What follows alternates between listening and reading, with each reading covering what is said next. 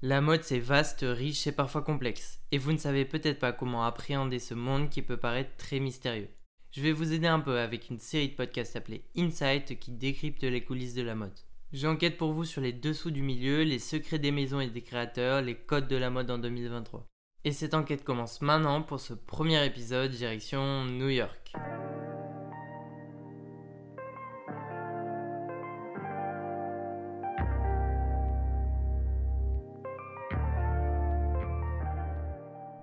New York, ses grands tours, ses taxis jaunes, ses pizzas et sa célèbre statue de la liberté. Mais ce qui nous intéresse aujourd'hui, c'est la relation étroite entre la mode et New York. Pour ça, je vais essayer de répondre à de grandes questions comme quelle est l'histoire de la mode dans la ville, quels créateurs en sont issus, comment définir le style new-yorkais, mais surtout qu'est-ce qui fait de New York Alors, on une parle, la capitale Fashion mondiale de de New York vient tout Alors, juste de finir. Imaginez les gratte-ciel et de vous installer confortablement. grandes Grandes maisons et créateurs comme Princess Cooler, Helmut Lang qui a ouvert brillamment cette semaine de la mode printemps-été 2024 avec un show signé Peter Doo, Michael Kors ou encore Ralph Lauren. Mais aussi Jonathan Cohen, pas l'acteur français mais bel et bien le label américain. Il faut savoir que New York et la Fashion Week, c'est une histoire de longue, longue date. La Fashion Week de New York fait partie de ce qu'on appelle le Big Four, c'est-à-dire qu'elle compte parmi les quatre capitales de la mode, à savoir Paris, Londres, Milan et donc New York. Mais ça, si vous vous souvenez bien, on l'avait déjà dit dans un autre épisode. Mais du coup, d'où vient cette idée de semaine de la mode? La New York Fashion Week fête cette année ses 80 ans et elle est née sous l'impulsion d'Eleanor Lambert. Cette attachée de presse américaine née en 1903 part d'un constat simple. Dans les années 40, la capitale de la mode est Paris. Y émergent les plus grands créateurs et couturiers tels que Christian Dior et Pierre Balmain. Sachant qu'on avait déjà vu s'illustrer les grandes créatrices Gabrielle Chanel, Jeanne Lanvin et Elsa Schiaparelli un peu plus tôt. Paris définit la mode de l'époque. Les créateurs parisiens créent les tendances qui s'exportent partout en Europe et même outre-Atlantique, notamment à New York donc. On a l'exemple entre autres du New Look de Christian Dior dont on avait aussi parlé qui s'exporte aux États-Unis via des promoteurs et magazines américains. Eleanor Lambert a pris une formation de sculpture et de publicité dans le monde de l'art sans une opportunité venir. Alors que le monde change, que la France est terrassée par la Seconde Guerre mondiale et que Paris est aux mains des nazis, Madame Lambert souhaite changer également les dynamiques de la mode mondiale. Alors en 1943, après un travail acharné, elle organise la première Press Week à New York, semaine de la presse new-yorkaise, dans le but d'afficher au monde le potentiel de la mode de sa ville, New York. Elle pose là les bases de la Fashion Week. Le principe est simple, les plus grands reporters et magazines de l'époque venant des quatre coins des États-Unis sont invités à l'hôtel Plaza, tandis que les acheteurs prennent rendez-vous pour accéder au showroom. Cette initiative dépasse toute attente. Elle permet de donner de la visibilité à de jeunes créateurs et talents, objectif encore actuel des Fashion Week. Mais l'organisation la plus proche de celle qu'on connaît aujourd'hui apparaît seulement deux ans après, à partir de 1945. Grâce au travail remarquable de Ruth Finley, considérée aujourd'hui comme la Calendar Lady, la Press Week s'octroie son propre calendrier. À ce moment-là, Ruth Finley avait pour rôle de répartir les défilés et showrooms de manière à ce qu'aucun n'ait lieu en même temps. Elle gardera ce rôle auprès de la Fashion Week new-yorkaise pendant près de 70 ans jusqu'à quelques années avant sa mort. Eleanor Lambert est donc un personnage essentiel de notre enquête, de même que Ruth Finley finalement. Elle a permis de placer New York parmi les capitales de la mode en plus d'avoir largement contribué à sa renommée dans le milieu. C'est aussi Madame Lambert qui est à l'origine du New York Dress Institute qu'elle a créé en 1941 et qui est chargée de veiller au rayonnement de la mode new-yorkaise dans le monde. En 1946, le Costume Institute, fondé en 1937 par Irene Lewinson, prend ses quartiers dans le Metropolitan Museum of Art, aussi appelé le Met. Si ce nom vous dit quelque chose, c'est normal puisque c'est là qu'a lieu le Met Gala, mais on y reviendra. Ce dîner caritatif a été fondé justement par un nul autre que Eleanor Lambert elle-même. À la base, ce n'était qu'un souper destiné à une levée de fonds pour le Costume Institute bien avant que ça devienne l'événement mode que l'on connaît aujourd'hui. Finalement, on doit à Madame Lambert la création du Council of Fashion Designers of America en 1962, plus connu sous le nom de CFDA. Cette organisation à but non lucratif a pour optique de soutenir la création aux États-Unis et les créateurs. Elle organise également les CFDA Fashion Awards, cérémonie qui récompense la mode américaine. C'est un peu finalement l'équivalent de la FHCM en France, la Fédération de la haute couture et de la mode dont on avait parlé dans l'épisode 2, puisque c'est elle qui fixe le calendrier des Fashion Week new-yorkaises. Donc après la guerre, New York et plus largement la mode américaine est pleinement entrée dans les rouages de la mode mondiale. Le règne de la mode parisienne est compromis, d'autant plus quand on connaît la situation de la France à l'époque qui a particulièrement souffert de la Seconde Guerre mondiale. Même si effectivement Christian Dior va être à son sommet pendant cette période-là. Mais qu'en est-il après la guerre pour New York? Au fil des décennies, la Press Week mute pour devenir quelque chose qui ressemble plus à ce que l'on connaît maintenant. Les défilés se multiplient, se diversifient et de nouveaux lieux sont investis pour les shows alors que jusqu'alors les créateurs se contentaient de showrooms ou grands magasins. On voit émerger des créateurs phares de la scène new-yorkaise comme Oscar de la Renta et Ralph Lauren. Dans les années 70, les créateurs libèrent leur créativité et n'hésitent pas à faire des shows et collections plus ambitieux et extravagants tels que les shows de Jan von Fustenberg. Les défilés voient aussi leur public se diversifier et on commence à y voir quelques célébrités. L'artiste Andy Warhol dira des défilés de Roy Alston Frowy qui sont la forme d'art ultime des années 1970. Et justement, pendant que la mode new-yorkaise trace sa route et continue sur sa lancée mondiale, New York devient aussi la capitale mondiale de l'art contemporain. Y émergent les plus grands artistes tels que Basquiat, Warhol, Haring ou encore Kusama. C'est important pour la mode car si l'art de cette époque-là tire son inspiration de la rue, la mode va progressivement l'imiter. Mais ça, on en reparlera plus tard dans notre enquête. Au passage, petite anecdote, la Fashion Week de Paris n'est créée qu'en 1973 et elle est inaugurée par ce qu'on appellera la bataille de Versailles. Elle consiste en un duel entre 5 créateurs et maisons françaises, dont Yves Saint Laurent et la maison Christian Dior, contre 5 créateurs américains, le tout pour récolter des fonds pour la restauration du château. On est loin du show Jacques Mus puisqu'il s'agit là d'être le plus extravagant, le plus impressionnant. Il y aurait eu par exemple une caravane tirée par des rhinocéros. Preuve de la place qu'occupe New York dans la mode à cette époque, la victoire est annoncée du côté américain malgré les pointures de la mode côté français. Ça marque l'histoire et ça fait un point de plus pour New York dans notre enquête. Dans les années 80, la mode new-yorkaise se modernise ainsi que les silhouettes féminines sous l'impulsion de créateurs et créatrices tels que Donna Karan qui propose une image de la femme moderne et chic. Le vrai tournant de la mode à New York, c'est bel et bien les années 90. En 1991, le plafond du bâtiment qui accueillait le show de Michael Kors s'écroule en partie. Cela révèle la face cachée d'un iceberg géant qui existe depuis plusieurs décennies. Autrement dit, la presse explose, les reporters se plaignant de leurs conditions de travail parfois très difficiles, devant couvrir des shows aux quatre coins de la ville. Les shows de plus en plus démesurés cachent parfois des problèmes plus graves et parfois le mauvais traitement de la presse. Que fait-on alors? Fern Malice, alors directrice du CFDA, vous vous souvenez l'institution la plus importante pour la mode américaine, décide d'agir. Les journalistes se plaignent des shows répartis un peu partout dans la ville, ils se plaignent des mauvaises conditions de travail, alors on va créer un lieu spécialement réservé à la Fashion Week new-yorkaise qui deviendra centralisé, concrètement deux tentes blanches installées dans le Bryant Park à Manhattan dans le Midtown, un des quartiers d'affaires les plus importants de la ville. Fini la course au défilé, tout est centralisé en un seul point, chose totalement inédite. C'est là qu'on se dit que ça aurait été peut-être plus pertinent de faire ça à Central Park, mais bref. Les années 90 sont importantes pour la mode. On en parle juste après, mais c'est à cette époque-là que le Met Gala devient l'événement mode tant attendu. On voit aussi l'émergence de super top modèles comme Kate Moss dans les défilés de Calvin Klein et de Naomi Campbell, mais aussi des nouvelles célébrités en front row, c'est-à-dire au premier rang telles que Maria Carey, la star de Pretty Woman Julia Roberts ou encore le jeune Leonardo DiCaprio. Et pour l'anecdote, la New York Fashion Week s'associant à la célèbre marque d'automobile est rebaptisée à la fin de la décennie Mercedes-Benz Fashion Week. Et depuis, elle a heureusement changé de nom. Si l'année 97 est chère à Simon Port-Jacquemus et si vous voulez savoir pourquoi écouter le premier épisode, elle est aussi importante pour le monde de la mode. Si Gianni Versace décède tragiquement assassiné, on constate aussi d'énormes changements dans la mode européenne mais donc aussi dans la mode américaine. Le palais Galliera à Paris lui a d'ailleurs consacré cette année l'exposition 1997 Fashion Big Bang. Et à partir des années 2000, que se passe-t-il alors? On voit l'émergence d'immenses créateurs comme Alexander McQueen et de talents en devenir comme Alexander Wang. La Fashion Week de septembre est annulée en raison des tragiques attentats du 11 septembre. Mais le réel changement, c'est l'Internet et l'explosion de la pop culture. C'est pendant ces années-là qu'explose la street photographie et que les créateurs commencent à s'inspirer pleinement de la rue pour créer ça va poser les bases du style new-yorkais. Mais n'allons pas trop vite car on en parle dans une deuxième partie de notre enquête. Depuis les années 2000, la Fashion Week a changé de nom, elle a déménagé au Lincoln Center, toujours à Manhattan, puis au Spring Studio à Manhattan mais dans le quartier de Tribeca. Aujourd'hui donc la Fashion Week de New York est dans le top 4 des plus influentes semaines de la mode. Elle s'est considérablement développée, proposant plus de 300 défilés officiels et mettant en avant des maisons et créateurs étrangers. Cette année, la Fashion Week était particulièrement marquante, extrait tout de suite. Enfin non, pas d'extrait parce que c'est un podcast. Mais en effet, c'était un véritable événement mode. J'espère que vous avez tout bien compris et retenu, le petit point histoire, c'est fini. On en vient au deuxième point de notre enquête. Quel créateur, quelle maison et quel événement représente la ville de New York? Niveau créateur, la liste est plutôt longue. Parmi les plus connus, on compte sans doute Michael Kors, figure emblématique de la mode new-yorkaise. Il a réalisé une robe qui sera portée par Michelle Obama pour sa photo officielle en 2008. Calvin Klein, créateur de la maison éponyme, connu aujourd'hui surtout pour sa ligne de prêt-à-porter et ses caleçons. Ralph Lauren, qui de même est surtout connu pour sa ligne Polo Ralph Lauren.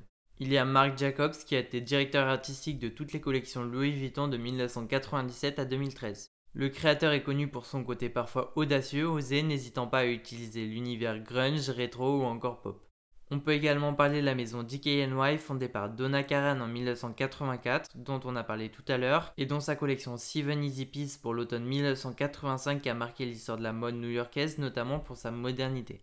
Ces créateurs et créatrices new-yorkais sont importants pour l'histoire de la mode à New York, mais d'autres qui ne viennent pas de la ville sont tout aussi importants. Il y a par exemple le créateur britannique Alexander McQueen, un des créateurs les plus importants des années 2000, qui s'illustre à New York dès la toute fin des années 90. Ses créations fantastiques, surréalistes et qui semblent parfois issues de la science-fiction ont marqué l'histoire de la mode. Il y a un autre Alexander, Alexander Wang, né à San Francisco, qui a été directeur artistique de Balenciaga de 2012 à 2015 et qui a fondé sa marque éponyme. Tom Ford, directeur artistique chez Gucci et Yves Saint Laurent et directeur de la maison éponyme, a été nommé en 2019 directeur du CFDA, prenant la suite de Jan von Fustenberg. La créatrice belge a d'ailleurs particulièrement marqué la mode new-yorkaise à partir des années 70. Elle a fréquenté Andy Warhol et a été directrice du CFDA entre 2006 et 2019. La ville a aussi été marquée par le passage de Thomas Hilfiger, connu pour sa maison Tommy Hilfiger, et le créateur dominicain Oscar de la Renta, qui a participé au rayonnement de la mode new-yorkaise dans les années 80, ou encore les sœurs Olsen, fondatrices de la marque Zoro. Enfin, on a le label Proenza Schooler, qui est aujourd'hui assez important dans le milieu. On l'aura donc compris, les créateurs et maisons qui ont marqué New York sont vraiment nombreux. Aujourd'hui, à la Fashion Week new-yorkaise et plus globalement, on voit l'émergence de nouveaux créateurs et labels comme Kirby Jean Raymond, créateur new-yorkais fondateur du label Pyre Moss, premier styliste afro-américain à défiler à la Paris Fashion Week et directeur artistique un temps chez Reebok. Mais aussi le label Theophilio fondé par Edwin Thompson, etc. Et on remarque les débuts remarquables de Peter Douche et Helmut Lang cette saison. Autre point dans notre enquête qui se montre de plus en plus concrète, ça rime, New York accueille des événements de mode essentiels pour le milieu au niveau mondial. Vous vous demandez sûrement lesquels, eh bien ce podcast est là pour ça. Parmi eux donc on a le Met Gala. Le Met Gala est une soirée caritative initiée en 1948 par Eleanor Lambert, mais ça vous le savez déjà. Mais à qui reviennent les fonds, qui l'organise et comment le Met Gala est devenu le Met Gala, on va tenter de décrypter rapidement tout ça ensemble. La soirée a lieu chaque année en mai au Metropolitan Museum of Art, le Met, où est donc installé le Costume Institute, à qui reviennent les fonds levés, rebaptisés depuis le Anna Wintour Costume Center depuis sa rénovation en 2014.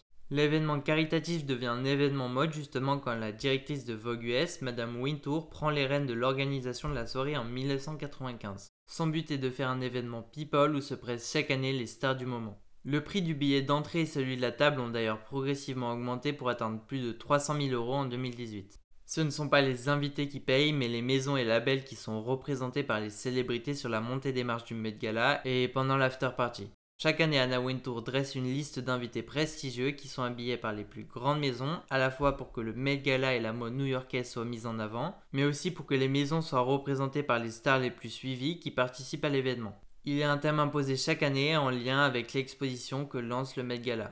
Parmi les plus récents, il y a eu par exemple Anthologie de la mode Gilded Age, Lexique de la mode ou encore Fashion et Catholic Imagination. Les invités changent d'une année à l'autre, même si on retrouve des fidèles habitués comme Rihanna ou Blake Lively. On l'a dit dans l'épisode 4, on voit aussi quasiment chaque année les sœurs Kardashian et Billie Eilish vient aussi depuis plusieurs années. Le Met Gala est un énorme enjeu pour les marques et maisons qui reçoivent un immense coup de projecteur cette soirée-là, comptant tout comme Anna Wintour sur le rôle des réseaux sociaux également. Alors on a vu les plus grandes maisons et créateurs comme Chanel, Yves Saint Laurent, Dior, Rick Owens, Valentino, Gucci comme des garçons, etc. Un créateur new-yorkais dont on n'a pas parlé a particulièrement été représenté au Met Gala 2023, Tom Brown, qui participe au rayonnement new-yorkais également puisqu'il a participé à la Fashion Week Haute Couture cette année. Et d'ailleurs sont aussi invités chaque année des créateurs, et cette année on a vu Stella McCartney qui a fait les débuts de sa marque dans la ville, Mark Jacobs, Jeremy Scott qui y a travaillé, Tommy Hilfiger ou encore Tom Ford. Le Met Gala est donc très important car c'est l'un des événements mode le plus suivi au monde, et pas seulement par des personnes du milieu mais un peu par tout le monde. Et ça se passe où? À New York bien évidemment, dans le Met qui est l'un des symboles de la ville. On a parlé d'Anna Wintour, parlons de Vogue. La papesse de la mode, comme elle est surnommée, est à la tête du magazine new-yorkais depuis 1988. Le magazine est central dans l'histoire de la mode. Il dicte les tendances et est un pilier de la presse mode dans le monde. Célèbre pour ses covers qui, à l'image du Met Gala, représentent les célébrités du moment, c'est une institution dans le milieu. Justement, en parlant de Vogue, il existe un deuxième événement à New York qui est important pour son histoire. Il s'agit du Vogue World. Le 12 septembre 2022 avait donc lieu le Vogue World en plein milieu des rues de New York. Mais alors, qu'est-ce que c'est le Vogue World? J'en sais absolument rien. Non, bien sûr, je sais ce que c'est, puisque sinon, bon, bref. C'est un événement mode entre le défilé, le spectacle et la kermesse, comme le Diana Wintour. Et cette année, il se tiendra le 14 septembre à Londres. Il consistait l'année dernière à une sorte de défilé dans la rue représentant plusieurs maisons importantes comme Balenciaga, Gucci, Valentino, Coach, Burberry et Ralph Lauren. On pouvait y voir des femmes en poussée de défilé, de même que des marathoniens, Serena Williams ou encore Lil Nas. Le show a été pensé comme les pages du magazine Vogue prenant vie, le tout en s'inspirant pleinement de ce qui fait New York, ses symboles, son énergie. À la fin du show, on pouvait acheter des pièces exclusives dans des petites baraques Coach, Burberry ou Gucci. La rue était aussi jalonnée d'étalages typiquement new-yorkais avec des pommes ou encore des kiosques à journaux offrant un numéro spécial de Vogue. Ce show est important car il célèbre le style, l'histoire et la culture de la ville où il est organisé, en l'occurrence New York l'année dernière et Londres cette année.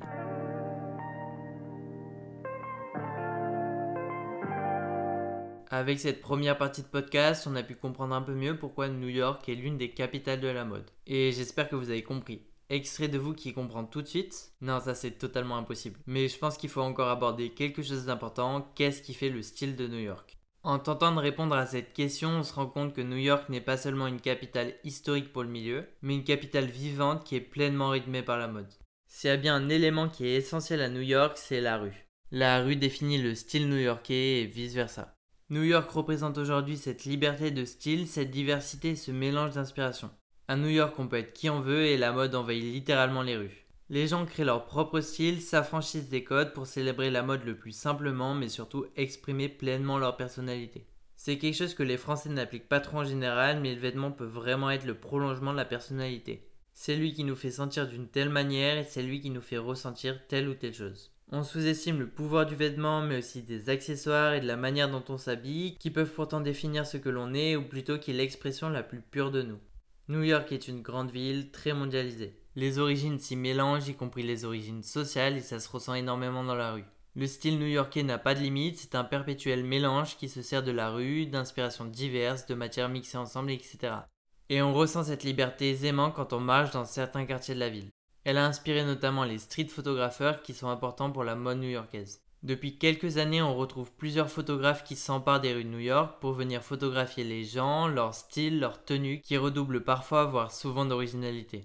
La street photographie a explosé et on retrouve beaucoup de ces comptes Instagram qui publient ces photos prises à la volée. Ces photos représentent ce qu'est la mode à New York. Elle appartient donc à la rue, elle est populaire, accessible mais aussi diverse et éclatante.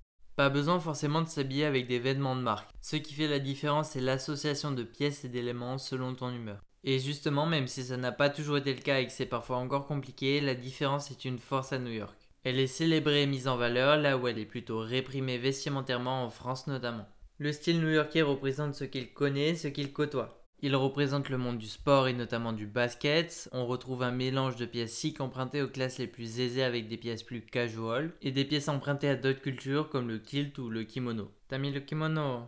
La créativité déborde dans la ville et le nombre de designers et de petits créateurs est impressionnant. Chacun représente d'où il vient, ce qu'il aime, ses propres inspirations sans s'autocensurer ou stigmatiser telle ou telle pièce ou tel ou tel tissu. Et c'est ça qui fait la richesse de la mode new-yorkaise. Les grands créateurs, maisons et labels se sont emparés des codes street life, de même que les rues s'inspirent des créateurs. Il y a à New York une sorte de cercle vertueux qui croise les inspirations et permet ces perpétuels allers-retours entre rues et créateurs. Les pièces se sont modernisées tandis que les maisons new-yorkaises ont ouvert leur créativité vers des inspirations plus larges. Finalement, un peu comme Virgil Abloh qui a permis à la maison Louis Vuitton de s'emparer des nouveaux codes issus notamment du streetwear. Ce n'est pas un hasard si le Vogue World 2022 a eu lieu dans la rue, car c'est ça New York, c'est de là que la ville tire son énergie et son perpétuel renouveau. On constate aussi que malgré la centralisation des défilés de la Fashion Week, plusieurs créateurs décident de s'en émanciper en organisant leurs défilés directement dans la rue. New York est donc finalement une ville en mouvement où passent de nombreux talents créatifs et artistes, mais aussi une ville pleinement ancrée dans des dynamiques mondiales. Et si l'énergie de la rue inspire les créateurs et vice-versa, l'architecture, les paysages et l'atmosphère qui y règne appellent aussi vivement à la créativité.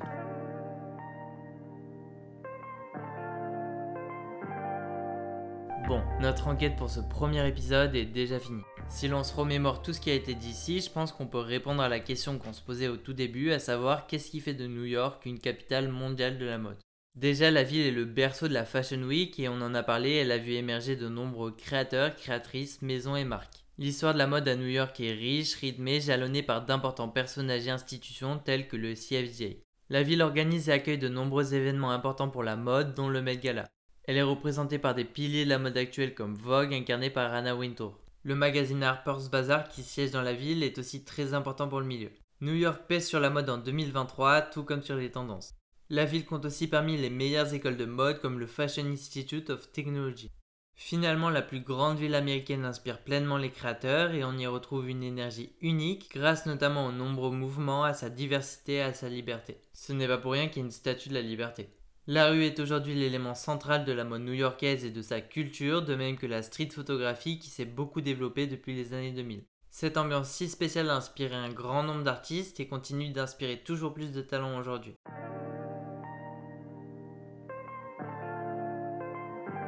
Insight, c'est fini pour aujourd'hui, mais New York nous permet d'en apprendre un peu plus sur les rouages de la mode.